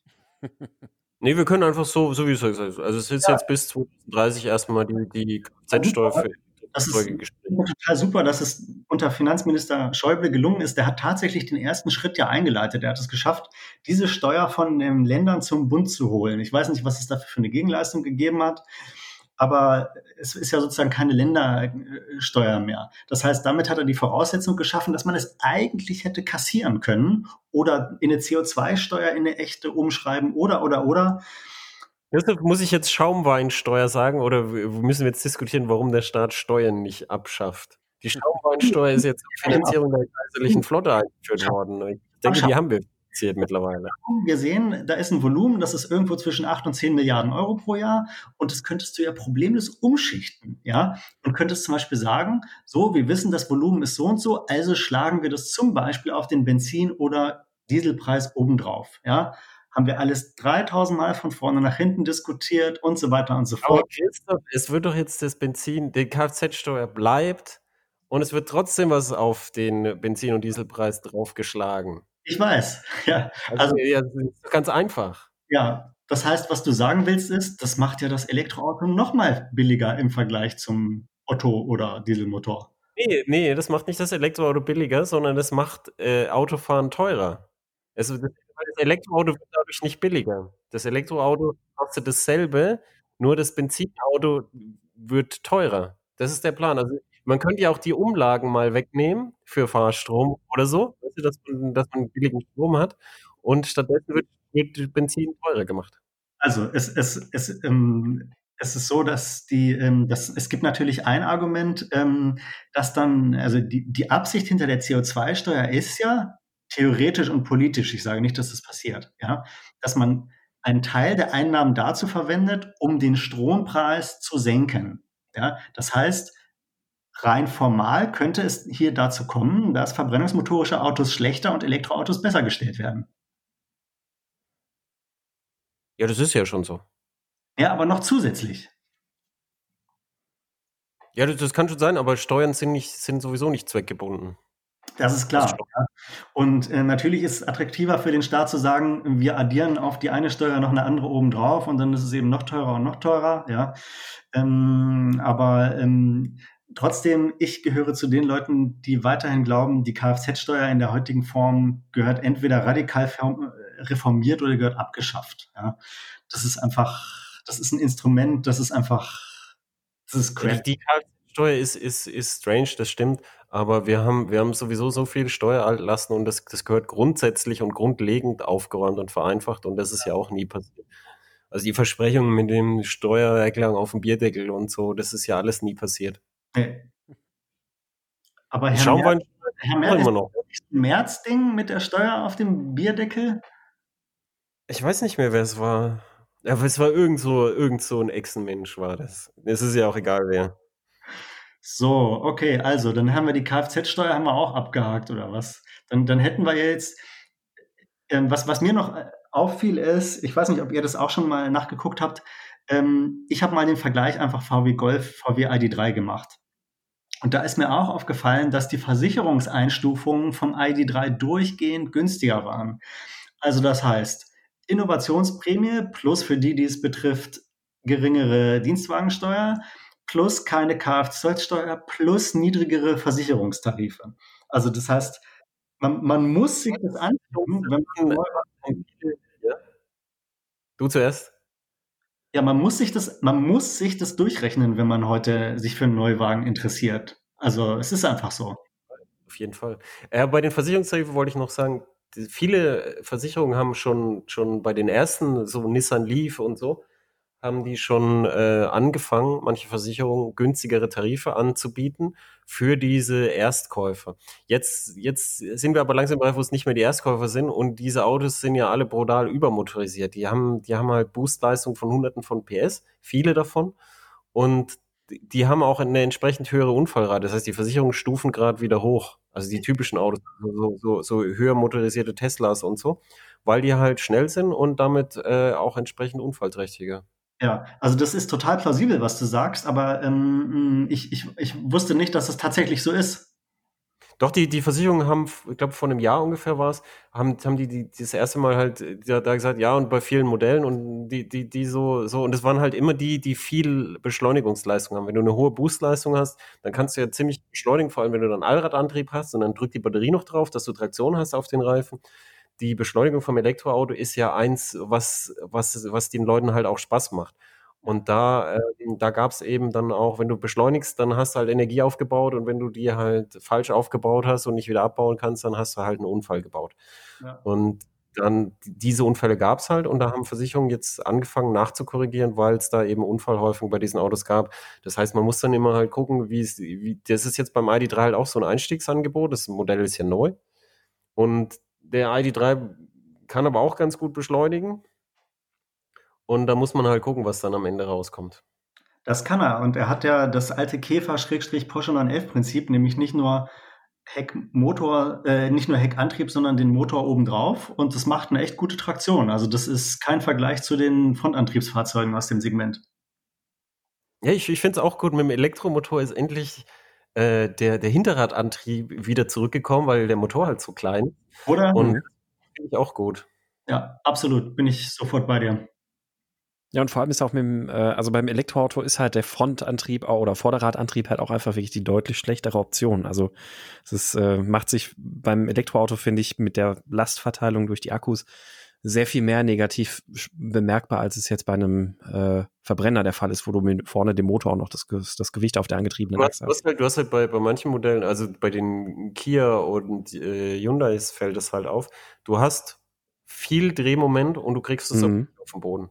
Ja. Mhm, genau. Das und dann, dann, dann hast du, dann könntest du genauso gut einfach weniger Drehmoment ähm, haben und einen kleineren, schwächeren Motor haben. Also ich bin da, ich bin da ganz gespannt, denn ähm, die Hyundai Kia Modelle, die wir heute da sehen, die sind ja einfach gut. Ja, und ähm, die sind ja aber, also zumindest Kona und, und Niro äh, sind ja eben konzipiert, die gibt's ja eben auch mit Verbrennungsmotor als Plug-in-Hybrid und mhm. als Hybrid ohne Ladestecker.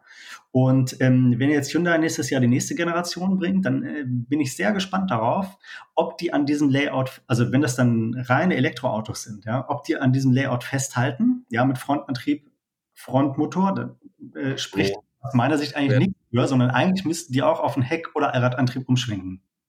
Genau, das ist auch, die haben ja angekündigt, äh, dass sie dann äh, ein, eine Plattform für diese Elektrofahrzeuge, da werden sie wie alle Skateboard-Chassis und diese kompletten E-Achsen haben. Und wenn du komplette E-Achsen und Skateboard-Chassis hast, gibt es keinen Grund mehr, irgendwie Frontantrieb zu haben, weil beim Frontantrieb verlierst du ja auch Lenkeinschlag zum Beispiel. Ja, ja, genau. Ja. So, jetzt haben wir äh, eins, eins, da bin ich aber nicht gut informiert. Es ist, es war 2019 noch so, dass du gewerblich auch gebrauchte Elektrofahrzeuge bis zu einem gewissen Alter auch subventioniert bekommen hast. Da weiß ich aber jetzt nicht genau, wie die Förderungen sind. Weißt du, ob es das noch gibt, Christoph? Äh, Stecke ich auch nicht drin. Also das ich, ich hatte noch irgendwas im Kopf mit, dass es da in erster Linie darum ging, um junge Gebrauchte, also ich sag mal um Tageszulassungen, um die nochmal irgendwie vom Hof zu kriegen. Aber ja, jetzt bis, bis, bis drei Jahre oder bis zwei Jahre.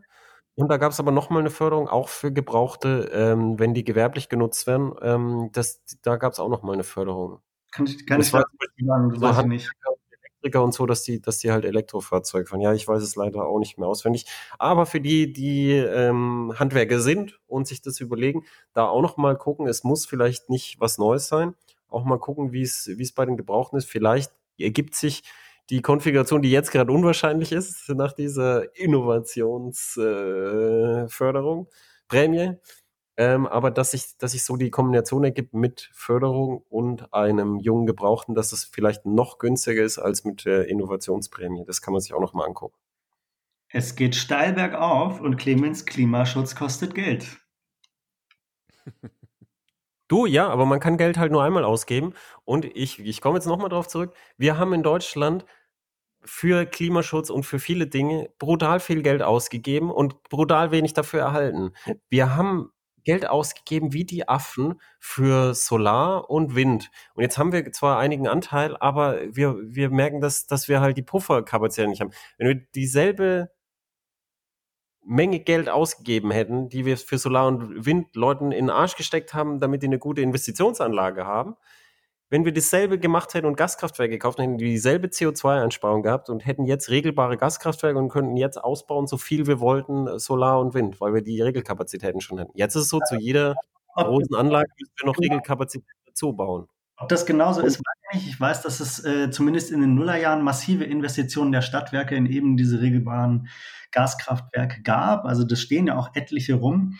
Und äh, ich bin aber sofort bei dir, wenn du sagst, naja, äh, man hätte das Ganze auch insofern anders machen können. Oder gerade jetzt sind wir in einer Situation, wo wir sehen, so, wir können das Ganze ja auch alles über einen CO2-Preis regeln. Ja. Ähm, jetzt ist die Tage ist nochmal äh, gekommen, dass das, das, das jährliche, wie heißt das, Schwarzbuch vom Bund der Steuerzahler zur Verschwendung von Steuergeldern. Und da ging es auch nochmal darum, dass man ja jetzt den Betreibern der Kohlekraftwerke Geld hinterher schmeißt für die Abschaltung. Ja, hier in Hamburg zum Beispiel, Vattenfall ist ganz vorne weg mit äh, einem Kraftwerk, was, glaube ich, seit vier oder fünf Jahren hier erst am Netz ist was also auch ähm, jetzt, was giftige Abgase betrifft, deutlich besser ist als irgendwelche jahrzehntenalten Dinger. Mm, und ähm, das hätte man alles überhaupt nicht machen müssen, wenn man einfach konsequent am CO2-Preis drehen würde. Aber nein, man schmeißt das Geld hinterher. Äh, und wahrscheinlich wäre es tatsächlich am leichtesten, wenn man dieses Modell stärker durchziehen würde, macht man aber nicht. Ja, und wir tendieren halt dazu, dass wir, dass wir uns auf eine Lösung festbeißen und brutal Geld drauf werfen. Wir haben uns jetzt fest drauf gebissen, schon, schon bei dem Umweltbonus, äh, Unwort des Jahres damals, dass, dass wir, dass wir einfach Leuten Geld geben, was Neues zu kaufen. Jetzt, äh, wir haben auch zum Beispiel für eine halbe Billion Euro die Dämmung erhöht von den Häusern und haben uns dann gefreut, ah, jetzt wir haben 20 Prozent CO2-Reduktion. Wenn du aus diesen 20 Prozent, das hat jemand gemacht, wenn du da rausrechnest, wie viel Wärme es in der Zeit geworden ist, dann bleiben ein paar Prozent, so knapp drei Prozent übrig, die wir wirklich netto dafür gekriegt haben für, für diese Dämmung, weil es einfach, es ist einfach viel wärmer geworden. Das heißt, es, wir haben die, diese Tendenzen, dass wir die brutal teure Lösung haben und das ist auch mit ein Grund, warum die Deutschen auch dann keine Rücklagen haben. Und ich glaube wirklich, dass auch beim Auto wir Dekarbonisierung des Straßenverkehrs, darum geht's uns ja, dass wir das viel günstiger kriegen und vor allem nachhaltiger, wenn wir nicht es in Neukaufprämien geben, sondern in andere Dinge. Und die wichtigsten anderen Dinge sind Infrastruktur und günstige Fahrenergie, günstige Strompreise. Wir haben die teuersten Strompreise fast in Europa. Ich glaube, einer ist noch teurer irgendwo in Skandinavien. Ich würde dir grundsätzlich ja zustimmen in dem Punkt. Ich glaube aber ein Stück weit widersprechen zu müssen in der Hinsicht, dass die Prämien wirken. Also wirken in der Form, dass die Leute halt sagen, oh, da gibt's Geld vom Staat geschenkt, da gehe ich jetzt hin.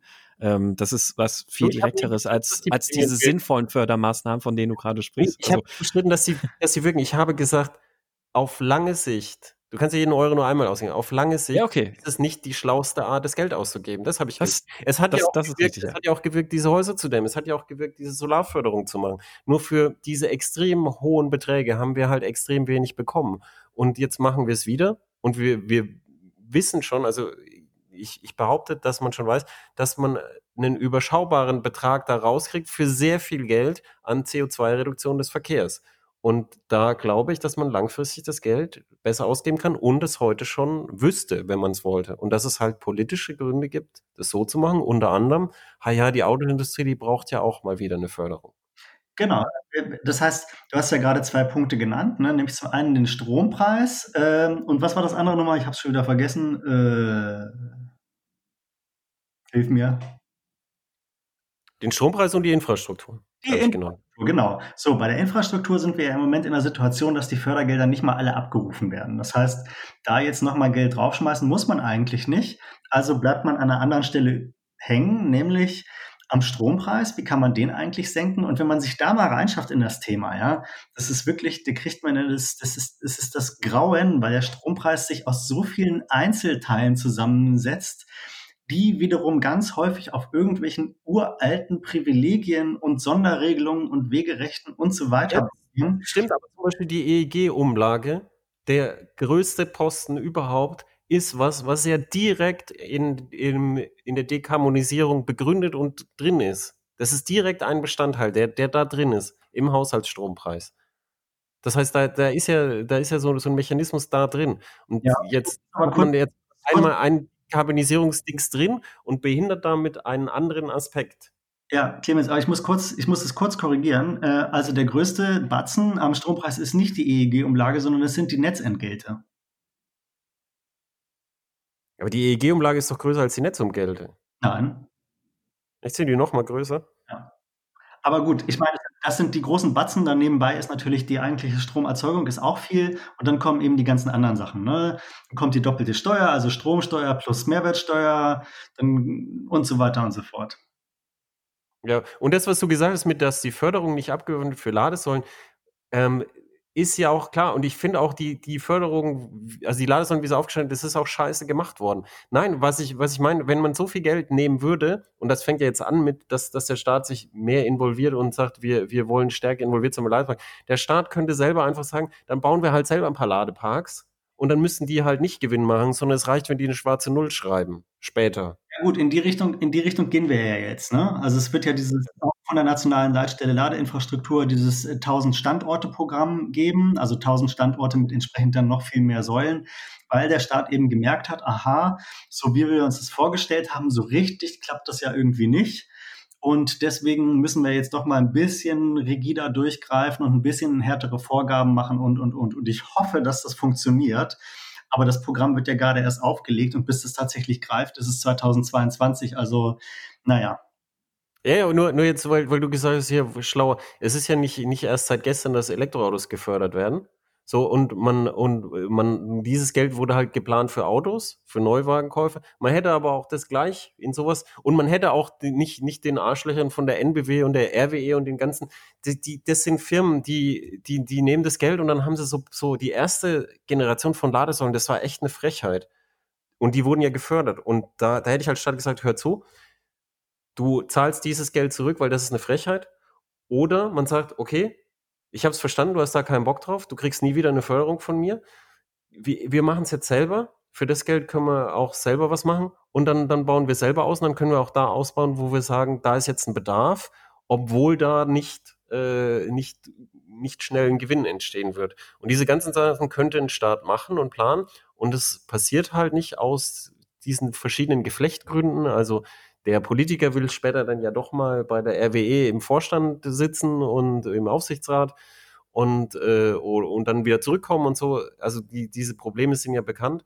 Aber ähm, dass, dass die Förderung von Neufahrzeugen die beste Art ist, sein Geld auszugeben, das bestreite ich vehement das, äh, für den Endnutzer ist es trotzdem natürlich eine ganz wichtige Rechnung, weißt du, wenn er dann vor seinem Konfigurator sitzt und sich sein, was weiß ich, zusammenstellt, dass er dann eben guckt, aha, so und so sieht das aus. Oder die meisten, die meisten Autos werden ja nicht, ich sag mal, für ihren Bruttolistenpreis gekauft, sondern egal ob privat oder gewerblich, die werden ja alle in irgendeiner Form entweder finanziert oder geleast. Das ja, aber wir haben doch jetzt für den Endnutzer das so, so wir haben uns ja drüber unterhalten über Förderungsmodelle und so. Für den Endnutzer ist es natürlich super, wenn du Geld geschenkt kriegst für ein Auto. Wenn du jetzt ein Auto kaufen äh, willst, ein neues oder musst, dann ist bist du in der besten Position. Jetzt gerade, ah ja, und dann mal gucken, vielleicht ist es wirklich total günstig, ein Elektroauto zu kaufen. Natürlich ist es gut, wenn du in der Situation bist. Aber das heißt ja trotzdem nicht, dass es eine schlaue Art ist, wie der Staat sein Geld ausgibt. Genau, ich wollte, ich wollte nur noch mal daran erinnern, dass das eben ein wichtiger Aspekt ist, weil also wie geht das denn? Ne? Die Leute gehen dann zu ihrem Leasing-Finanzierungsrechner und dann ist die Anzahlung ist dann im Regelfall eben die Förderhöhe, ja, äh, und dann reduziert sich eben die entsprechende Rate. Das ist ja die Realität, wie sie jetzt ist. Das, was ich so spannend finde, nee, finden würde, wäre ja, stell dir mal vor, es würde diese Innovationsprämie jetzt einfach nicht geben. Dann wären ja die Autohersteller und eben nicht nur die Deutschen, sondern das gilt ja für alle Hersteller, wären ja weiterhin unter dem Druck, dass sie die CO2-Ziele der EU erfüllen müssen oder eben entsprechend Strafzahlungen zahlen müssen. Und mich würde brennend interessieren, was würde passieren, wenn es diese Innovationsprämie nicht geben würde? Was würde dann eigentlich passieren? Würden die Strafen zahlen oder wären die Elektroautos plötzlich viel billiger, als sie es heute sind? Das, das fände ich auch interessant, vor mhm. allem, weil du dann ja, du hast ja dann ein kaufmännisches Optimum irgendwo, genau. dass du so viel, so und so viel Strafe, so und so viel äh, Verlust bei, bei den Elektroautos und dann so und so viel von den anderen Autos und so, da, da hast du ja ein Optimum. Aber das ist jetzt auch schon so. Und äh, der, wer war's? Der Dies, mein Freund der Dies hat es gesagt für den E-Golf und den Up, wo ich vorhin schon kurz angerissen habe, nämlich, dass die selbst nach der Korrektur äh, über das Überschreitungsgramm dass sie, dass sie an einem E-Golf äh, 3.000 bis 5.000 Euro verloren haben und an einem E-Op nicht viel weniger. Für jeden, den sie verkaufen, obwohl die so teuer waren. Und da, da, da ist halt so, so, so, ich, ich glaube, dass halt, dass halt wirklich auch noch die, die, die Werke und die Plattform bei den Stückzahlen, die jetzt gerade gemacht werden, das, das ist, also zum Beispiel, ich, ich habe bei, äh, bei Renault den Master angeguckt, da ist ein Zoe-Antrieb in dem Lieferwagen drin und der kommt in Stuttgart keinen Berg mehr hoch, weil der Antrieb nicht genug Drehmoment hat, um da anzufahren. Und äh, die, die haben da so ein, so ein kleines Werk, die so Spezialumbauten von Fahrzeugen machen und da stellen die mikroskopische Stückzahlen her und dann wird es natürlich teuer. Und der, der, der elektrische Master kostet mehr als das Dreifache von dem normalen Dieselmaster. Ja, ist, das, ist, das ist bekannt. Da, da glaube ich, da glaub, gibt es halt jetzt. Die Kernfrage ja? Äh, was hat, was hat sozusagen Volkswagen eventuell draufgezahlt, sondern für mich ist die Frage so, ich gucke mir diesen ID3 an und gucke mir einfach mal den Bruttolistenpreis so an, ohne die Förderung, ja, dann denke ich, puh, das ist aber ein ganz schön teures Auto, ja. Und ähm, wenn VW daran kein Geld verdient, fress ich einen Besen bei den Stückzahlen. Und jetzt hören wir ja immer aus den ganzen Hintergrundgesprächen, wie weit sind denn jetzt die Preise pro Kilowattstunde Batterie runter, ja? Sind es auf Systemebene sprechen da mal 150 Euro, sind es 120 Euro oder sind es schon 99? Ich weiß es nicht. Dann kommt ein Gleichrichter dazu, da kommt ein Wechselrichter dazu, kommt ein Ladegerät dazu, das kostet alles Geld.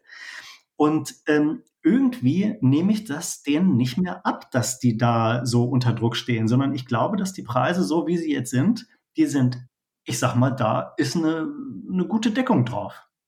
Das glaube ich auch, vor allem beim ID3, finde ich, sieht man sehr deutlich, dass sie das Auto gebaut haben, um eine Marge zu haben. Ich hätte mir ja gewünscht, dass sie das Auto mit einer schwarzen Null bauen, um zu zeigen, so, wir können es und wir können es gut und so. Also mit ein Grund für, für das Leute überhaupt Volkswagen kaufen, ist ja, dass man drin sitzt und sagt, ha ja, für die Klasse ist das, fühlt sich das schon ganz gut an. Das, da waren immer auch viele gute äh, ähm, Ideen. Sebastian, deine, deine Türgriffe zum Beispiel, diese zweischaligen, wo du sagst, die gefallen dir und so.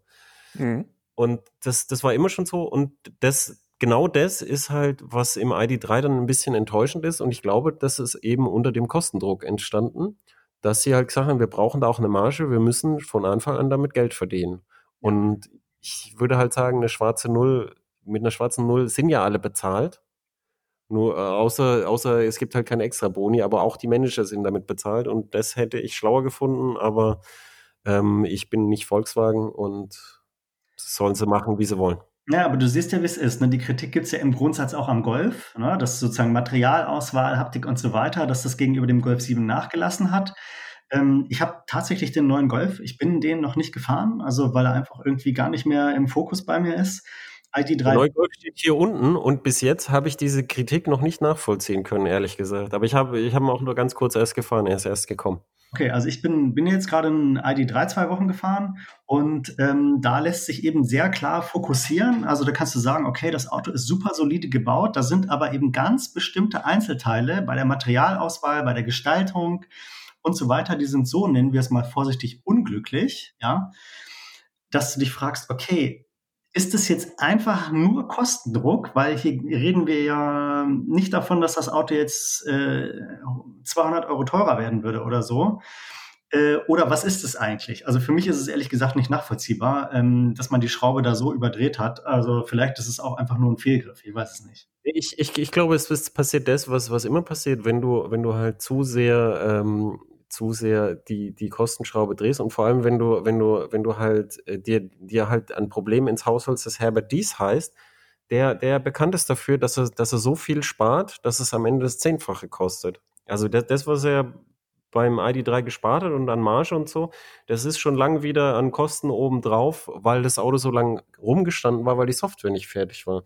Und dass die Software nicht fertig war und scheiße funktioniert hat, übrigens auch beim Golf, dem Haupt Einnahmenbringer ja. der Melkekuh schlechthin, war ja die Software auch nicht fertig. Und es war auch ein Dies sein Versagen, Dies und sein Team. Und das, das, das kannst du halt, äh, kannst du halt alles ein paar Mal machen, aber es kostet dich halt immer brutal Geld. Und diese Entscheidungen sind halt meiner Meinung nach äh, Fehlentscheidungen gewesen. Und äh, ich, ich sehe auch nicht, dass Herr Dies eine dauerhafte Zukunft irgendwo haben kann, weil er zu viel Geld kostet auf Dauer durch diese komischen Entscheidungen. Jetzt, jetzt ist er noch da und VW hat ja nicht so viele Alternativen. Und, und jetzt, ähm, ich habe diese Kritik an der Software übrigens auch im Zusammenhang mit anderen Volkswagen-Fahrzeugen gehört, also T6 und so weiter und so fort, dass es da alle möglichen Schwierigkeiten gibt. Und ähm, beim ID3 ähm, sind die Foren sind voll von den ganzen Bugs, die es da gegeben hat oder noch gibt. Und das, was bei meinem Testfahrzeug am auffälligsten war, das, das gab sozusagen nicht jetzt irgendwelche Fehler im Sinn von, was, hat, was habe ich da alles gelesen, von 12 Volt Netz äh, äh, runter und Airbag-Kontrollleuchten und was weiß ich nicht alles, sondern das System ist einfach unfassbar langsam. Ja? Es ist einfach zu langsam und auch das soll das, das, das, das habe ich schon oft gesagt, da ist, da ist schlechte Hardware drin, da ist unterdimensionierte Hardware drin und jetzt muss es die Software richten. Das Argument, äh, genau, das, das Argument ist ja nun, dass man sozusagen das über Software noch irgendwie korrigieren kann. Ich bin gespannt, ob das funktioniert. Ja, das große Update soll im ersten Quartal kommen. Und das, das ist, ist theoretisch möglich, aber es ist, es ist ein was, Hardware kostet nicht so viel und Software effizient zu machen, die schon da ist, Sebastian, da kannst du gerne hier reinchippen, ist extrem viel aufwendiger und extrem viel teurer. Und das ist einfach ein scheiß Plan so rum. Und jetzt das kommt, ist, das ist jetzt spart 5 Euro und zahlt 500 drauf. Jetzt kommen wir zum gleichen Punkt. Das Auto ist sehr konzeptionsstark. Ja, das Auto ist unglaublich gut gemacht. Ähm, und jetzt sind zwei Punkte, nämlich Haptik-Materialauswahl, ne, das sozusagen dieses Volkswagen-Gefühl so ein bisschen zunichte macht. Und eben, du sagst, es liegt an der Hardware. Das heißt, da sind im Prinzip zwei Punkte, die ganz wesentlich sind, die offensichtlich auf zu viel Spardruck hingeschehen sind. Oder ist das jetzt nur unsere Spekulation hier am, das ist, das ist unsere Spekulation, aber es, es, ist, es, es ist schwer, sich vorzustellen, welcher andere Grund es sein soll, dass man, dass man im Hardware-Regal spart dass man an so kleinen Details wie im Sitz spart. Das sind ja überall kleine, so wie du sagst, es sind überall kleine Beträge, aber diese kleinen Beträge würden sich zusammenleppern auf ein paar tausend Euro, die es teurer wäre. Und dann wäre die Marge kleiner oder das Auto wäre teurer. Erinner dich, erinner dich, als der Up auf den Markt gekommen ist. Wann war das? 2010 oder 2011? Ich weiß es nicht mehr. Äh, genau. Ich glaube, es war 2012 sogar oder so. Oder, oder sogar noch später. ich weiß es nicht. Das Thema war damals, ähm, dass es in der linken Tür gab es keinen Schalter für den Fensterheber rechts und der war zusätzlich noch nicht beleuchtet. Und das hat damals äh, zu einer riesen Empörung geführt. Also ich habe es gerade mal im Hintergrund gegoogelt. Der Wagen kam am 3. Dezember 2011 auf den deutschen Markt. Okay, also faktisch 2012.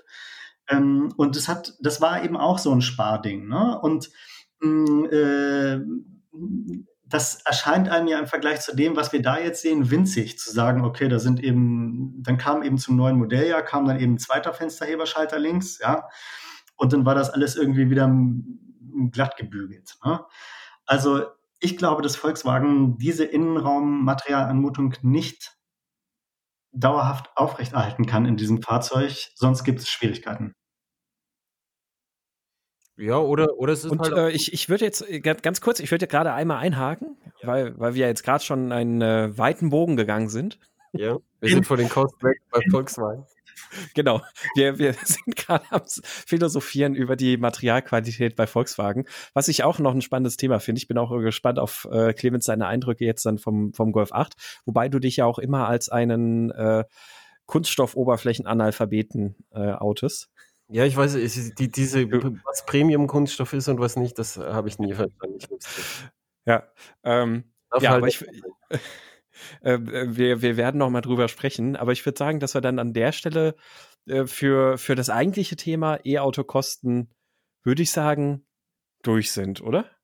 Ja, das hatten wir ja schon vorher. Ja. Aber äh, jetzt reden wir noch Jahr über Nacht über Volkswagen Qualität und meinen Spitzfreund Herbert Dien. Genau. Hier, ja. Was? Wir werden doch gerade erst warm hier in der Rede. ja, jetzt, jetzt, kommen, jetzt kommen die Volkswagen-Sachen. Oh, ich, ich, hätte, ich hätte auch noch äh, ein paar schöne Sachen über Porsche zu erzählen. Für dich, Sebastian. Oh ja, äh, da, da bin ich schon sehr gespannt drauf. Und auch wenn, wenn gerade wieder der, der Neid in mir hochkommt und ich doch wieder feststellen muss, nein, ich habe es dir ja trotzdem gegönnt. Aber ich bin sehr, äh, ich beneide dich sehr um die Erfahrung, die du da gemacht hast. äh, äh, äh, ja, dann lass uns, lass uns doch ähm, hier den Sack zumachen. Christoph, genau vielen Dank für deine Zeit und äh, gerne wieder. Wir können mal ausgiebig über Volkswagen sprechen. Da bist du ja auch einiges gefahren. So ist es. Und, äh, und dann haben wir die Kosten soweit durch. Ich hoffe, ich konnte euch helfen, der Christoph konnte euch helfen und auch der Sebastian konnte euch helfen mit, äh, mit Fragestellen und Einwürfen und zu sagen, jetzt mal Schluss mit Volkswagen. Und äh, schreibt uns gern weitere Fragen und sendet sie uns gern auch per WhatsApp-Sprachnachricht. So ist es. Und damit, Christoph, dir herzlichen Dank Danke. und äh, auf Wiederhören. Ne? Bis zum nächsten Mal. Auf Wiederhören. Bis dann. Tschüss.